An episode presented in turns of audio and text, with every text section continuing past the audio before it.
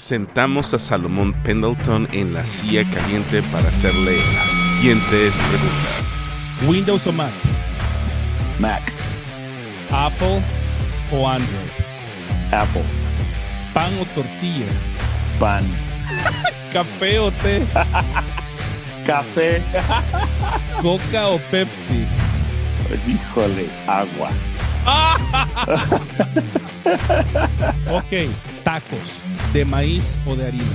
ah, de maíz, Ok. afuera, ¿Pollo o res? res? Res, ¿Día favorito de la semana, lunes o viernes?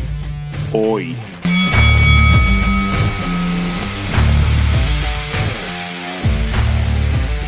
¿No crees que tener una mentalidad positiva en este momento, en medio de todo lo que ocurre, es un poco extremo e idealista en medio del sufrimiento?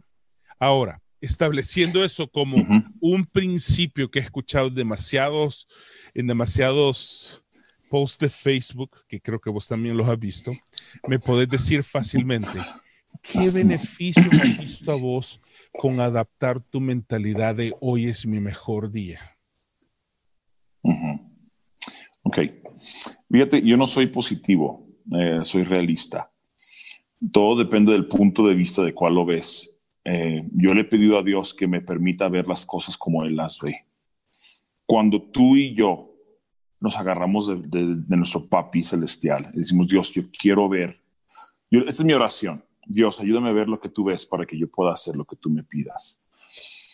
Cuando vemos las cosas como Dios las ve, vamos a poder hacer cosas diferentes. Ahora, quisiera decirte que esto es siempre. No, yo, o sea, mira, yo era una persona depresiva cuando yo adapté esta, esto, porque soy muy emocional, me emociono, y entonces era, uh, mejor día de mi vida, y lo peor día de mi vida, mejor día de mi vida, peor día de... Entonces llegó un momento y dije, a ver, esto está de locos, yo no puedo seguir así.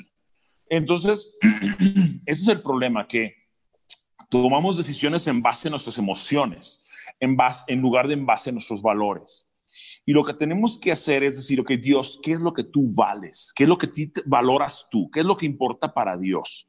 Y cuando yo sé cuáles son los valores de Dios y tomo decisiones en base a los valores de Dios, mi vida cambia. Eh, Vamos a ver un ejemplo claro. Vamos a hablar de, de, de. Yo estoy locamente enamorado de mi esposa, ¿sí? Eh, chiquitita donde quiera que estés.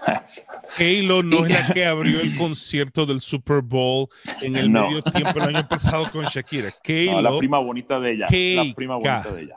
la prima bonita Sí. de la J-Lo. Sí, mi esposa, estoy enamorado de ella, pero te voy a decir la verdad. Y, y vamos a, a cumplir 20 años de casados, pero estoy locamente enamorado de ella. Mi mayor logro fue convencerla a que se casara conmigo, de verdad. Pero te voy a decir algo, cuando me levanto a las 5 de la mañana, ¿sabes qué? Yo no siento que amo a Carla. Siento ganas de ir al baño, siento hambre. Pero luego salgo a la calle y como vivo no por emociones, sino por valores, por mi amor, compro unas gorditas, que son en México muy ricas, una Coca Light, ok, Diet Coke, y le llevo a la cama el desayuno. Le digo, mi amor, te amo. Y me dice ella, ay, chulo, gracias. Y me da un beso. Y entonces siento, ese es el problema. Mucha gente quiere sentir para hacer, pero tienes que hacer para poder sentir. Y ese es el problema, que estamos invertidos. Eh, Entonces ay, a ser positivo, pero luego cualquier cosa llega y nos tumba. Ah, yo no voy a ser positivo, porque somos viviendo por emociones. Pero si anclamos nuestra vida a la palabra de Dios y a los valores de Dios, si Él nos va a ayudar a, en medio de la tormenta, pasó cosas difíciles. El año pasado fue un año muy difícil para nuestra familia, para nosotros. Yo no tenía trabajo. Sí, tuve que girar y buscar otras líneas y Dios proveyó, o sea, increíblemente, o sea, fue como, mira, literal, fue como egipcio. Los egiptos eh, no tenían luz, eh, estaba oscuridad y nosotros teníamos luz, pero estábamos viviendo dentro de una dificultad increíble, pero Dios nos, nos dio bendición y no nos faltó nada, pero no había trabajo en el sentido de, lo que a mi giro. Entonces, hablando de ser positivos, quiero ser la persona más positiva que conozco, pero no en base al positivismo eh, irreal. Ay, es que yo espero que me vaya bien. Claro que todos esperamos que nos vaya bien. ¿En base a qué? En base a la palabra de Dios, en base a mi relación con Cristo, en base a mis decisiones. La vida es opciones, decisiones y consecuencias. Sí, y se repite todas las mañanas. Entonces, si yo digo, Dios, ayúdame a ver eh, lo que tú ves para que yo pueda hacer lo que tú me pides y así tener una vida que tenga paz y una vida en abundancia a pesar de las circunstancias, a pesar de que no hay trabajo, a pesar de que en el 2010 perdí un millón de pesos, a, pesar de que a, los ocho meses de casado me iba a divorciar y me fui a Miami tres meses, eh, a, pesar de que, que, he hecho cosas estúpidas en mi vida, Dios ha sido fiel, Él ha sido fiel, Él ha sido fiel. Y Dios te conquista y dices, wow, no me queda más que otra para decir, Dios, yo voy a vivir mi vida de forma radical para ti. Eh, uh, uh, poca gente me deja sin palabras. Y lo que, lo, lo que me encanta de Salomón es su genuinidad. Podría decirlo por un momento que Salomón y yo hemos vivido dos vidas paralelas. Él es un americano que solo habló inglés hasta que decidió salir de su casa y traer alimento a su casa. Yo soy un salvadoreño que vive en Canadá, que tampoco habló inglés, sino hasta que me tocó aguantar hambre y tuve que aprenderlo. Por lo cual la vida fue autorizada por la divinidad de mi Dios, de mi Padre amado, para mostrarme que soy muchísimo mejor de lo que yo pensaba. Eso sí. Y, esto es lo que me sorprende de Salomón y, no sé ni cómo decirlo. La Biblia dice que no hay mejor cosa para el hombre en el libro de Eclesiastés que disfrutar del alimento del fruto de su trabajo. Yo he servido café y donas he vivido y ganado de propinas en restaurantes. Salomón ha limpiado vidrios porque no tenía suficiente dinero en su casa para comprar las cosas que él necesitaba, tan simple como zapatos. Pero le voy a decir una cosa, y, y quiero irme a esto, y me siento motivado a decirlo. Me voy al tiempo en que Jesús estaba buscando a sus discípulos. Jesús caminó a la orilla del mar de Galilea, se metió a un hotel todo incluido y se fue a la zona VIP y ahí encontró a los hijos del trueno. Habían cuatro muchachas en bikini echándoles aire y estaban tomándose una piña colada. Jesús lo vio y dijo, vosotros, eh, Reina Valera 1960, vosotros seguidme, y yo os haré pescadores de hombres. Y ellos dejaron todo. No, señores. Usted quiere alcanzar algo en la vida. Deje de dejar su marca en el sofá. Que no le dé pena lavar platos para vivir, que no le dé pena servir café, que no le dé pena vender bolsas de agua en un semáforo, que no le dé pena Óigame, porque dice la Biblia que no hay cosa más honrosa para el hombre que disfrutar del fruto del alimento del trabajo duro que ha hecho. Y este tipo ha limpiado vidrios. Yo nunca he limpiado vidrios un semáforo. ¿Sabe por qué? Porque no se me ocurrió antes. Pero si se me hubiera ocurrido, no me daría pena. Porque uno hace lo que quiera. Trabajé como obrero, como mano de obra en, en Florida. ¿Y sabe qué? Paleando a 100 grados en Florida. Me desmayé como cuatro veces, pero me levanté. ¿Sabe por qué? Porque necesitaba sacar adelante mi familia. ¿Qué es lo que hay en usted que usted necesita encender? Es simple y sencillamente, enciende el switch y permita que el hambre entre en su cuerpo para que esa hambre mande un comando a su cerebro para poder buscar maneras de sacarlo. Y me encantó lo que, lo que Salomón dijo. ¿Quién, ¿Quién le ha dicho que no hay dinero?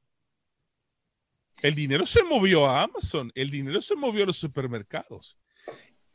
Y tanto él como yo, como muchísima gente, está buscando la manera de traer comida y alimento a sus casas. Y mire cómo Dios abre las oportunidades. Y, me, y estoy pero sorprendido y fascinado. Él era un asesor de la empresa. Y dicen, ¿a quién vamos a buscar como gerente? Y adivinen quién fue. Don Limpiavidrios. ¿Por qué? Y esa es la pregunta que te tengo, Salomón. ¿Crees que en ese momento que estabas limpiando vidrios por cinco años, algo sucedió dentro de vos que te dijo que tu mejor día era ese día? ¿O qué fue lo que sucedió en ese momento que te motivó que te enseñó y que todavía sigue funcionando dentro de ti para seguir caminando? Muy buena pregunta. Fíjate que yo creo uno de los enemigos más grandes del éxito es el orgullo. Ay, a mí me ha pegado tanto el orgullo. Gracias por sintonizarnos. Creo que hay, eh, creo que, creo que sí, sí, se, se corta un poco. No, no, Salomón, Salomón, hay, ciertas palabras, dice, dice, dice mi jefe de piso, no hablemos de dinero, no hablemos de sexo y no hablemos de orgullo. Ok, sí, ya, ya, regresó la señal de, Salomón. Decía de, algo de, ay, me está sangrando la boca, orgullo. Te voy a decir algo, Eli, yo, yo me acuerdo mucho de ti porque tú no tienes pelos en la lengua y eso yo te admiro muchísimo. Yo me acuerdo que en el CC de Mac tú decías y dices las cosas como son. O sea, tú eres negro es negro, blanco es blanco y eso lo admiro de ti y me fascina de ti. Y lo que tú acabas de decir ahorita, a mí me pegó aquí. A ir a Florida y trabajar a veces el orgullo, ¿qué va a decir mi familia? ¿Qué, vas a, ¿Qué va a decir fulano de tal? ¿Qué va a decir? ¿Sabes qué? Me vale mi familia, mi esposa, mis hijos merecen todo mi esfuerzo. Y el, ministerio, el conferencista, el que escribió libros, sale, sale sobrando a la fregada. Eso, eso sale sobrando. Yo te admiro tanto, Eli, porque tú tienes pantalones. Y, mira, te voy a algo que dijo, decía Marcus Witt siempre. Dios no usa flojos ni los necesita. O sea, neta, neta, neta. Ahora, eso a mí me pega porque de repente Dios te usa y Dios te, te pone en lugares padres. Tú dices, wow, ya llegué. Y de repente, ándele, eh, bájese dos escalones porque estamos por la gracia de Dios. Entonces, eh, te digo, el año pasado no hay trabajo. Y ahorita donde estoy es decir, híjole, ¿qué, ¿qué voy a hacer? el orgullo lo tienes que hacer a un lado. Mira, me tocaba llegar a empresas y, me decían, asesóranos, eh, revisa a ver qué tiene. Y en cinco minutos yo sabía cuál era el problema de la empresa. Y en cinco minutos voy a saber cuál es el problema de la vida de una persona. No porque sea fregón, ni porque sea inteligente. ¿Sabes por qué? Nada más decía, decía estas palabras. Deja de ser mediocre. La gente mediocre es gente orgullosa porque no va all in, all in todo adentro. Me vale gorro que me vean limpiando parabrisas en un semáforo. Mira, te voy a decir la verdad, pasaba mis amigos se reían de mí. Yo les, así, les quería escupir al parabrisas, así los limpiaba. Pero ¿sabes qué? Eh, mira, deja que, deja que ese orgullo se quede a un lado. ¿Sabes qué, Dios? Yo voy a hacer esto porque voy a ser obediente a sustentar a mi familia, voy a ser obediente a cuidar a mis hijos, aunque ahorita sea difícil, aunque ahorita no estoy haciendo lo que yo quiero hacer. Yo no sé a quién le estoy hablando ahorita, pero fíjate, yo no soy uh, espiritual, pero alguien le está diciendo Dios ahorita, levántate huevón, levántate flojo y vete a chambear en lo que sea que debes de estar haciendo y lleva sustento a tu familia y no tengas miedo lo que va a decir la gente me vale, Dios te va a honrar, Dios te va a levantar, Dios te va a bendecir, Dios va a bendecirte si estás limpiando parabrisas, estás lavando platos, estás limpiando una mesa, en donde estés trabajando, tú agarra ese trabajo y dale para adelante y Dios te va a usar grandemente. Te digo, ha impactado mi vida tanto con lo que estás diciendo y obviamente estoy jugando un papel un poco sarcástico al decirte, ¿cómo puede ser uno tan positivo? Si uno puede ser positivo, uno puede salir adelante en medio de las circunstancias difíciles cuando uno pone sus ojos en el lugar correcto. Y lo que vos estás hablando, literalmente está prohibido hablarlo. Tres cosas no se hablan en la iglesia. No se habla de dinero, no se habla de sexo y no se habla del orgullo, porque son los tres problemas más grandes que tenemos en la iglesia. Y son las tres cosas más difíciles de enfrentar a uno como pastor, pero especialmente cuando uno habla del orgullo. Y no es sino aquellos que han puesto su mirada en, la en el mejor futuro, en el, su mejor día hoy y en su mejor futuro, que no les da vergüenza trabajar de lo que sea para poder salir adelante. Si usted me está escuchando y hay alguien en su casa que no trabaja, hágame un favor, sáquelo de su casa. Usted dirá, uy, hermano, usted le dio eso a su hijo. A los seis años de edad le ofrecí calle a mi propio hijo. No quería limpiar su cuarto. Se enojó conmigo. ¿Sabes qué hizo? Me voy de la casa. Eh, pase, pase, don, don campeón. Agarró su mochila y se fue a la puerta. Y le digo, ¿para dónde se va a ir? Mi cuñada vivía a, a una pedrada, literalmente. Tiras una piedra y le cae a la casa de ahí. Lo más fuerte que puedas. Me voy a ir a la casa de mi tía. Ah, está bien. Era más o menos octubre y estaba helado. Abro la puerta y le digo, ah, por cierto, quítese los zapatos. ¿Por qué me dices si son míos? No le digo. Yo compré esos zapatos y los saqué de las propinas de servir café. Quíteselos. Ah, esa mochila también que yo se la compré. ¿Qué me dice? ¿Me vas a decir? No, no, no, no soy pervertido. Lo voy a dejar en calzoncillo para que no salga desnudo. Desnudé a mi propio hijo en la puerta de mi casa y le abrí la puerta. Que le vaya viendo. Porque, óigame, y aquí está la lección que yo mismo aprendí en ese momento por el orgullo de no querer pedir perdón, preferimos salirnos de la cobertura de la casa del Padre Celestial por no querer admitir que nos equivocamos cuando hay un mejor futuro que usted y a mí nos está esperando. Así como Salomón nos está enseñando en esta noche, que no es pensar positivamente, es realmente ver nuestra vida bajo la perspectiva de los ojos de Dios. He dicho y...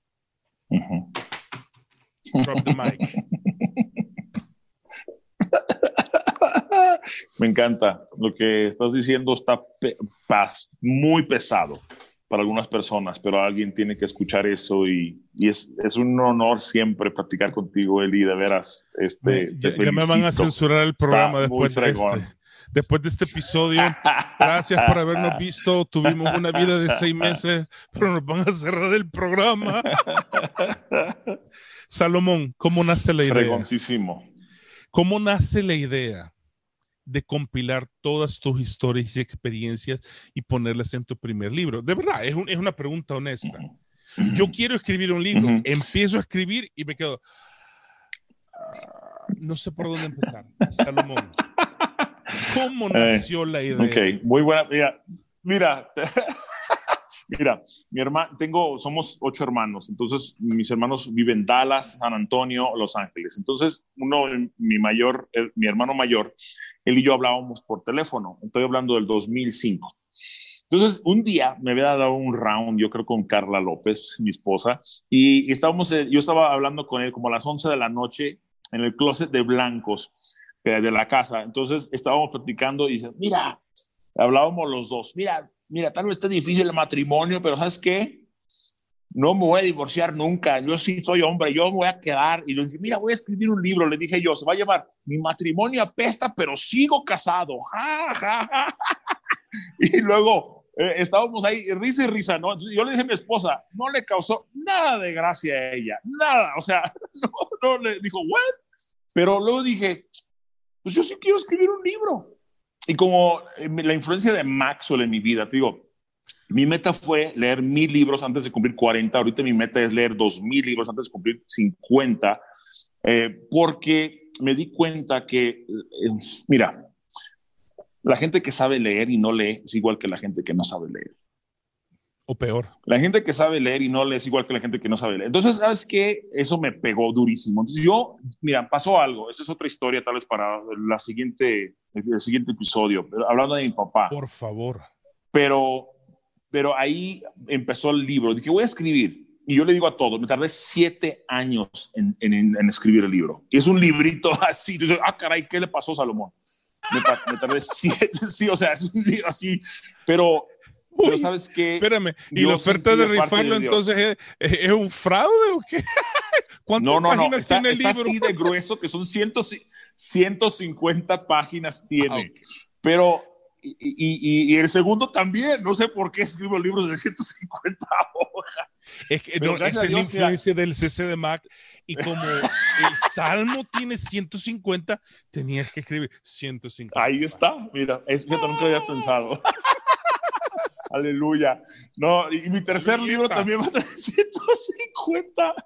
No, mira, y gracias a Dios hemos vendido más de 5 mil libros de, de los dos. Bueno, entre los dos hemos vendido más de 5 mil libros. Yo no sé, Dios ha sido bueno, pues, en ese sentido. Pero a lo que voy, ahí nació escribir ese libro y, y yo yo quería ser de bendición para las personas. Eh, Maxwell a mí me, me, ha inspirado, me ha motivado, John Maxwell en liderazgo, y, yo creo que a veces no puedes acercarte con esas personas y dices, bueno, voy a leer. yo dije, bueno, yo voy a leer. Y fíjate que el otro día se paró una chava y dijo, eh, estaba presentando, hace, bueno, antes de la pandemia, dijo, no, él es escritor y yo he leído su libro y es el mejor libro que he leído en toda mi vida. dije, se me hace que necesita leer más.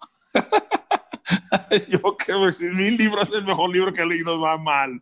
Eh, pero así fue como empecé a, escribir el libro y, y, lo que quiero es, mira, de, de, veras, yo soy tu chiquitibumbero.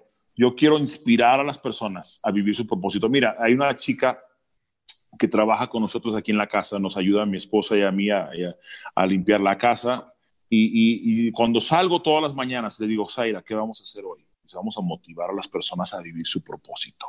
Y exactamente, tú lo haces, me ayudas a mí y a mi esposa a hacer esto para motivar a las personas a vivir su propósito. Hay tantas personas, neta, que no saben por qué están aquí. Y esa es la razón que estoy que escribí ese libro. Salomón para presidente de México, por favor, saquen a AMLO.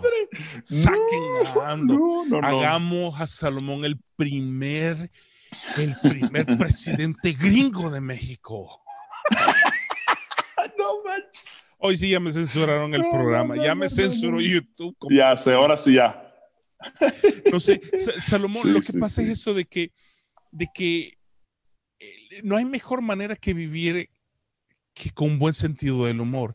Me inspira lo que, lo que haces con la, con la asistente que tienen en casa porque ella es parte del propósito que ustedes dos, Keilo y Salomón, están viviendo. Y creo que es una de las mejores cosas que pueden hacer en la en, en, su, Jerusalén. Cuando, cuando Jesús les dijo, ir y hagan discípulos en Jerusalén, en Judea, en Samaria, hasta el último de la tierra, dijo todo a la vez. Si nosotros en nuestro hogar no podemos ser de influencia y bendecimos a las personas, óigame, para los que no saben, eso de tener a alguien que les ayude en casa es un lujo. Aquí en Canadá no existe. Es carísimo. Pero ustedes que lo tienen allá, hagan lo que a mí mi esposa me enseñó a hacerlo. La señora que nos ayudaba en la casa hacía la comida y llegaba dos veces a la semana. Cuando era la hora de comer, era solo mi esposa y yo con ella y nos sentábamos a la mesa. No hay trabajo que sea menos digno que otro. Todos trabajamos para el mismo propósito. Y Ella se sentaba y sabe qué? Nos ganamos una muy buena amiga, una persona que confiamos en dejarla sola en casa y sabemos que al regresar íbamos a encontrar la casa sin que nos hayan cambiado las chapas y sin que nos faltaran las cosas. Pero por sobre todo, cada persona que usted se cruce en su vida, asegúrese de ponerle un 10. Y esto es de San Maxwell. Si no fuera así, si no fuera que yo le puse un 10 a la vida de Salomón, no estuviéramos hablando en este momento, no hubiera ninguna entrevista. Mi cuñada, esto es chistoso. Mi cuñada me dice, una de mis cuñadas, perdón, no mi cuñada, porque tengo un montón de cuñadas, la esposa de uno de mis hermanos, mi cuñada, me dice, no sabía que conocías a tanta gente. Y yo, ¿por qué? Bueno, a estas alturas que estás viendo el video, he logrado, bueno, no he logrado, la, por la gracia de Dios, 7 mil vistas, 150 suscriptores, 80 videos subidos y más de 750 horas públicas vistas en mi canal. Que no lo he logrado. Ustedes lo han logrado porque han creído en mí. Pero óiganme, todo empezó con el matrimonio apesta, pero no me voy a divorciar. Todo empezó con me quedé sin trabajo, pero voy a ser youtuber. Todo empezó con una situación difícil que no sacó lo peor de mí. Salomón, en medio de las dificultades, me podrías decir, pongámosle un número, cinco, tres, vos decime el número. Salomón, ¿qué lecciones de vida te ha enseñado las dificultades para poder vivir tu mejor día hoy? Sabes que de veras es, Dios, luego Dios, el último Dios. ¿Qué pasa?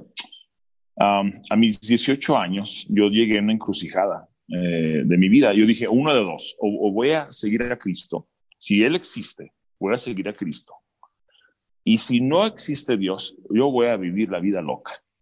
Yo, la fama, la lana y la dama. O sea, vámonos. Y tuve que tomar una decisión porque yo quería, yo quería hacer las cosas bien y no podía, no había control en mi vida, de verdad, no había control en mi vida. Y, y yo estaba vacío, a pesar de ser hijo de misioneros, yo sabía que Dios me estaba llamando, yo sabía que Dios tenía un propósito para mi vida. Y ese propósito es esta. La relación con mi Dios, con mi papá, es lo que me hace fuerte. Nada más eso. No, no, ¿a quién iré si solo Él tiene palabras de vida eterna? De verdad, no hay de otra, no hay. Cuando te levantas y estás en una situación difícil, cuando estás incierto, cuando no sabes qué hacer con tus hijos, cuando no tienes trabajo, cuando estás pasando por broncas, cuando te corrieron de tu trabajo, si la salud es una cuestión, sabes que no hay dónde ir, no hay dónde ir más que a los pies de Cristo, a nuestro Padre Celestial, decir, Dios, estoy contigo. Entonces, eso es lo que yo te puedo decir, en los momentos difíciles, clama a mí, y yo te responderé y te enseñaré cosas grandes y ocultas que tú no conoces. Jeremías 33.3. Donde quiera que voy, veo 33.3, 333, 333. Y papá y yo siempre estamos, mira 333, el vuelo 333, mira son las 333. O sea, donde quiera que voy, veo 333. Y es siempre, clama a mí y yo te responderé y te enseñaré. O sea, ojo, te voy a enseñar algo porque queremos la perspectiva de Dios para que yo sea positivo. Dice, ahí está muy positivo. No, nada más tengo la perspectiva de Dios. Cuando yo veo su perspectiva y sé que esto es pasajero, puedo tener paz y puedo tener tranquilidad y puedo tener gozo y puede ser el mejor día de nuestras vidas. La decisión está en sus manos y está en mis manos. Estuvo en las manos de Salomón y ahora pasamos esa decisión a sus manos.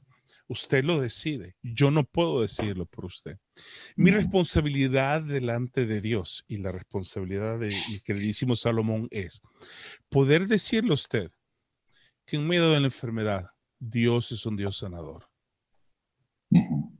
Mis dos primeros hijos nacieron con alergias severas a todo, huevo, harina de trigo, soya, leche, carne, todo. Básicamente comían aire con rodajas de viento. Eso es todo lo que comían. Cada lata de, fórmula de mis hijos costaba 150 dólares una lata. Y en medio de esa circunstancia difícil, yo tomé mi piano y empecé a buscar a Dios. Y en medio de esa circunstancia difícil que viví, aprendí a que Dios seguía siendo soberano. Esa lección que Salomón aprendió a los 18 años, que yo la aprendí a los 27, 30 años, es la que me mantiene de pie y me ayuda a decirle a usted que todavía hay esperanza para hoy. Ah, no, no, ese nombre ya fue tomado, que es esperanza para el día de hoy. No es esperanza para mañana, no es esperanza para ayer, no es que su mejor día está por venir. No, su mejor día es hoy y está en sus manos. Usted lo decide. Nosotros aquí le dejamos todo en la mesa. Le pedimos que no se le olvide poner su comentario abajo porque si se quiere ganar el libro, es nada más. lo que queremos dejarles es, hoy es su mejor día. ¿Es su mejor día hoy, Salomón? Hoy es el mejor día de tu vida y se va a poner mejor. Dios cumple sus promesas, si los cumple. De verdad que sí. Definitivamente así lo es. Salomón, no tengo ni cómo agradecerte que me hayas dedicado este tiempo, no solo para reencontrarnos, sino para que vos me hayas inspirado si alguien tú me inspiras a mí, ¿eh? Inspirado, yo lo dije primero. Mira, te digo algo, mira, déjate decirte algo. Y mira, yo soy motivador, dicen que soy motivador, pero ¿qué crees? Tu vida me motiva, entonces ya me motivaste el motivador. me encanta escucharte, de verdad. Estás fregón lo que estás haciendo, te admiro, te quiero, te honro y tengo puros buenos recuerdos de, nuestro tiempo en, en CCD. Ya sé, sin llorar. Y todavía, todavía vienen mejores tiempos. Porque esta no va a ser la única vez. Esta es la primera de muchas. Cuando escribas el tercer libro, te prohíbo que lo vayas a promocionar en otro lugar que no sea conmigo. Con mucho gusto. Prohíbo Estás prohibidísimo que quede escrito después de Génesis, sexo Levítico, número y Deuteromión. Ahí, después de eso, escrito. Ya, con mucho gusto. Gracias a todos por sintonizarnos. Ha sido un placer. Espero que hayan disfrutado estas dos partes de la entrevista, pero sobre todo que hayan podido conocer a mi queridísimo Salomón Pendleton y esperen pronto la entrevista con su papá que si ustedes creen que Salomón es un motivador, tienen que escuchar la experiencia de vida de su papá. Así como él es inspiración y lo inspiró al, motivador, créanme, vamos a conocer al motivador del motivador. Así que sí, la quiere muchísimo, Salomón. Gracias de nuevo por el tiempo y nos vemos hasta la próxima y no se pierdan la próxima semana